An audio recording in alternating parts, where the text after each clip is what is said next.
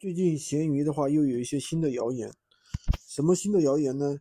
就是说，很多人都说这个一个账号啊，一个身份证，就是说只能起来一个号。如果说你有两三个号的话，那也没用，它最后只有一个号有流量。那到底是不是这种情况啊？其实据我们实测啊，我们一般操作都是三个号，对吧？其实有很多人，他有可能就是一个号他都起不来。对吧？你别说三个号了，那这个东西的话，其实是运营方法的问题，跟你几个号没有任何关系。为什么呢？很简单，现在闲鱼的鱼小铺的话是可以开三个号的。那如果说本身这个东西只能开一个号的话，你这个闲鱼你去做只能开一个号的话，它为什么鱼小铺允许你三个号呢？对不对？这不是自相矛盾吗？